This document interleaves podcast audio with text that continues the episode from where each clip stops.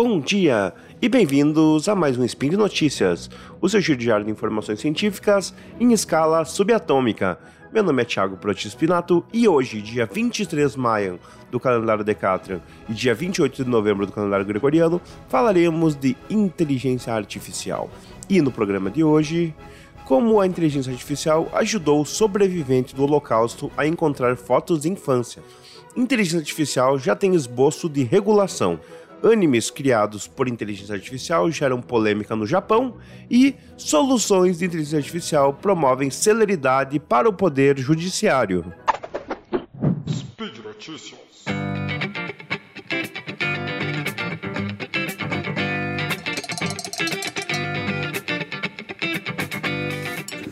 E na nossa primeira notícia de hoje, vamos falar um pouco de Segunda Guerra Mundial e de Holocausto. Temas esses que são bastante complexos, bastante complicados, devido né, às violações de direitos que ocorreram naquelas épocas, e sendo elas né, uma das maiores atrocidades já cometidas pelos seres humanos na humanidade. Diante disso, um engenheiro de software do Google ele conseguiu desenvolver uma ferramenta de inteligência artificial que consegue analisar os rostos em fotografias antigas da Grande Guerra Mundial e tentar descobrir o que aconteceu com essas pessoas, se elas ainda estão vivas, uh, o que aconteceu para tentar né, uh, dar um nome para as pessoas que estão nessas fotografias. E com isso foi criado inclusive um site chamado From Numbers to Names, de números para nomes, uh, que usa da tecnologia, né, do reconhecimento facial e analisa os rostos das pessoas que estão nessas fotos e ele busca, né, na internet, em arquivos, outras fotos para cruzar esses rostos e tentar achar imagens semelhantes. E em uma fala aqui da matéria, uh, o curador do Museu Memorial do Holocausto dos Estados Unidos ele fala: é muito importante identificar essas fotos. Você restaura algum semblante de dignidade a elas algum conforto para sua família e é uma forma de memorial para toda a comunidade judaica. E ele ainda fala: isso é parte do problema. Não consigo destacar o tamanho da importância dessas fotos para as pessoas. Esse então é mais um exemplo da inteligência artificial sendo usada, né, para melhorar a vida das pessoas, pois diante de algo como o Holocausto e como a Segunda Guerra Mundial que foram tão uh, complicadas, foram tão violadoras de direitos e direitos humanos para as pessoas, a gente consegue com o software resgatar um pouco da dignidade de pessoas que estavam lá, né? E contar as suas histórias, porque isso é muito importante. Essas pessoas têm que ser lembradas da sua luta, uh, o que elas passaram, para que inclusive isso não se repita. Mais um exemplo, então, como falado, da tecnologia, né? Aliada a fatos antigos para conseguir coisas que dificilmente seriam possíveis sem o uso e o potencial né, de análise de dados da inteligência artificial. E na nossa segunda notícia, vamos falar um pouquinho de inteligência artificial e regulação no Brasil sobre essa temática.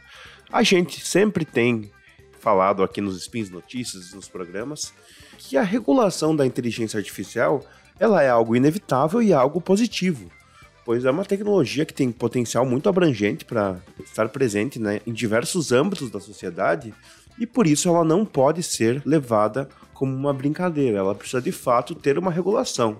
E por essa razão, nós temos aqui que a comissão temporária de juristas que ficou encarregado, né, de apresentar um projeto para regular essa inteligência artificial, recentemente ela colocou o seu texto final e levou ela, né, para apreciação. E segundo o próprio ministro do Superior Tribunal de Justiça, o STJ, Ricardo Vilas Boas Cueva, ele fala que o legislativo busca estabelecer princípios, regras e diretrizes e fundamentos para regular o desenvolvimento e aplicação da inteligência artificial no Brasil. Sendo importante ressaltar que um dos debates centrais desse tema é a avaliação de riscos, né, que envolvem a temática. E é importante também ressaltar que o Brasil ele está indo, né, junto com os, as grandes nações europeias e os Estados Unidos, que já estão, né, com estudo avançado nessas áreas. Nós temos, por exemplo, os guias éticos de uso da inteligência artificial da União Europeia. A gente tem vários documentos que falam mais ou menos como é que essa inteligência artificial tem que ser usada na sociedade para que ela não venha a causar danos aos direitos humanos e aos seres humanos.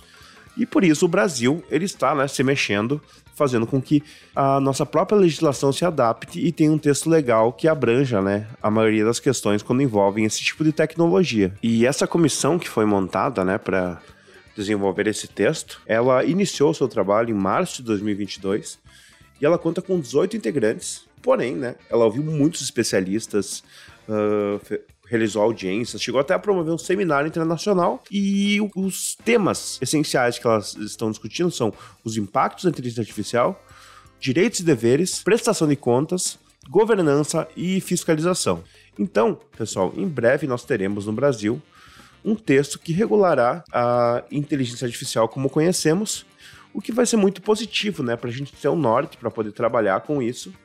E provavelmente, muito provavelmente, essas regulações vão se dar baseadas né, nas experiências já internacionais que já temos nos textos legais e vão em convergência com o que é está sendo realizado lá fora. Porque, de fato, essa regulação precisa acontecer, ela precisa ser conversada entre os especialistas, entre os técnicos, entre os acadêmicos, porque ela não pode ficar nos limiares da lei, visto a existência de várias possibilidades de violações com o uso da tecnologia que podem ser causadas, né?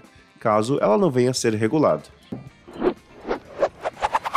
E na nossa terceira notícia de hoje, vamos falar sobre um assunto polêmico. Nós já falamos de um spin sobre uma inteligência artificial que ganhou um concurso de fotografia, e isso foi muito criticado. E parecido com isso, nesse mesmo sentido, uma startup japonesa chamada Radius 5 lançou uma ferramenta recentemente que permite que artistas que desenham anime, aqueles desenhos japoneses, que eles enviem seus trabalhos para a plataforma e essa plataforma, usando de inteligência artificial, vai gerar imagens parecidas com essas, uh, com base no estilo né, do trabalho da pessoa. Porém, o aplicativo que se chama Mimic, ele começou a ser usado uh, de uma maneira um pouco perversa. Por quê? Uh, pessoas começaram a enviar trabalhos que não eram deles para essa plataforma, gerando uma questão de plágio. E os artistas, claro, não estão muito contentes com isso porque uh, estão tendo seus trabalhos copiados pela tecnologia. E eles foram muito criticados, inclusive o próprio aplicativo, né, ele já saiu do ar, ele foi suspenso por conta dessas polêmicas. Inclusive, a matéria ainda lembra uma coisa bastante importante, que no Japão, essa indústria de animes, ela permite a reprodução de personagens que são protegidos, né, pelo direito autoral, porém, se forem feitas em publicações para fãs.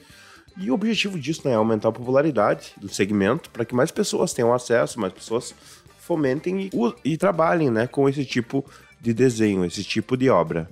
E, inclusive, o, nessa mesma matéria, o representante do Ministério da Economia do Japão, o Taishi Kakinuma, ele fala, né, que, citando ele, se as imagens geradas forem idênticas, publicá-las pode infringir os direitos autorais.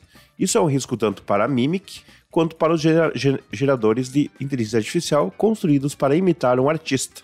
E isso de fato pode acontecer se o sistema for treinado apenas com imagens de um único autor. Pessoal, é muito importante que o tema de propriedade intelectual e inteligência artificial seja algo relevante nos nossos tempos. Por quê? Com o aumento do, da quantidade de processamento da inteligência artificial e a análise de dados, virtualmente ela conseguirá né, realizar qualquer obra ou uma cópia de obra de maneira muito rápida e muito exata. Então, as legislações elas têm que se atentar a isso para que não sejam causados danos né, às propriedades intelectuais e materiais das pessoas que detêm né, esses direitos. E por essa razão, esse é um tema bastante polêmico que vem aparecendo bastante na mídia, em diversas notícias de inteligência artificial que fazem obras de arte, fazem fotografias, e né, como falei, acabam ganhando alguns prêmios com isso. Então por isso que essa é uma, uma notícia interessante e é uma notícia que a gente deve ficar de olho, porque com certeza novas informações e novas doutrinas virão sobre esse determinado assunto. E na nossa notícia extra de hoje, vamos falar um pouquinho sobre o mundo jurídico e a inteligência artificial. Como já falamos anteriormente nesse mesmo spin, falamos um pouco sobre regulação, falamos um pouco sobre propriedade intelectual, em algum momento era óbvio que a inteligência artificial ia se embrenhar né, no mundo jurídico para auxiliar com, metodologia, com processos, com algum tipo de procedimento. E isso vem acontecendo e está sendo também objeto de estudo pelos nossos legisladores, e pelas pessoas né, que buscam entender mais sobre esse tema. Esse debate, então, teve sede no Conselho Nacional de Justiça nessa edição dos Seminários de Pesquisas Empíricas Aplicadas a Políticas Judiciárias. E uma das coisas mais importantes que eles concluíram é que, embora a tecnologia possa auxiliar né, na otimização da justiça e do trabalho, ainda, pelo menos, não se pode falar em uma automatização completa dos procedimentos. A intervenção humana ainda é muito necessária para que tudo corra bem e corra de maneira correta. E por essa razão se apresenta o sistema Atos, que foi desenvolvido pelo STJ para automação do exame de admissibilidade recursal. Para quando for feito um recurso, esse sistema pode verificar se esse recurso vai realmente uh, ser admitido nos tribunais superiores. E esse sistema ele busca por palavras, por termos, para ver né, se efetivamente ele é legal e ele está correto. Eles também relatam o uso da plataforma TOT, Soluções Inteligentes, que também é uma maneira né, de fazer uma pré-análise do processo para saber onde que ele caberia melhor, em qual vara, em quais servidores que seriam né, os responsáveis por analisá-lo. Dessa maneira a gente pode entender que a inteligência artificial está cada vez mais né, se embrenhando no nosso mundo, entrando nos meandros das nossas relações, e ela veio para ficar. Quando a gente fala da parte jurídica, é interessante pensar que até pouco tempo atrás todos os processos que iam para a justiça, eles eram feitos de papel. As pessoas faziam, imprimiam e assinavam e levavam fisicamente ele até o fórum. Hoje em dia, tudo é feito pelo computador, é tudo feito pelo processo eletrônico, o que dá uma comodidade muito maior e o que também possibilita uma análise por algoritmos e entes de inteligência artificial que podem auxiliar né, os julgadores e a justiça a tornarem esse processo mais célere, porque hoje em dia nós temos na justiça brasileira um problema muito grande que é a sobrecarga de demandas processuais e o que gera a demora e o que gera, inclusive, a falta de confiança das pessoas que elas têm pela justiça. Porém, como falado na notícia de regulação, nós temos que cada vez mais pensar né, em maneiras éticas e boas de usar essa tecnologia ao nosso favor, sem causar danos aos seres humanos e sem causar violações aos direitos. E por hoje é só, pessoal. Lembro que todos os links comentados estão no post. Deixe lá também seu comentário, elogio, crítica, declaração de amor ou forma predileta de matar o Tarek. Lembro ainda hoje que esse podcast só é possível acontecer por conta do seu apoio no patronato do SciCast, no Patreon, Padrim e PicPay. Um grande abraço e até amanhã!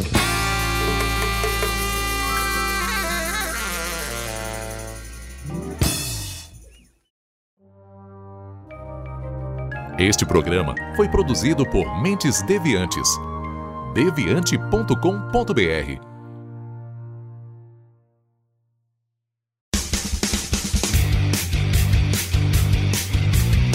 Cortes, edição de podcast.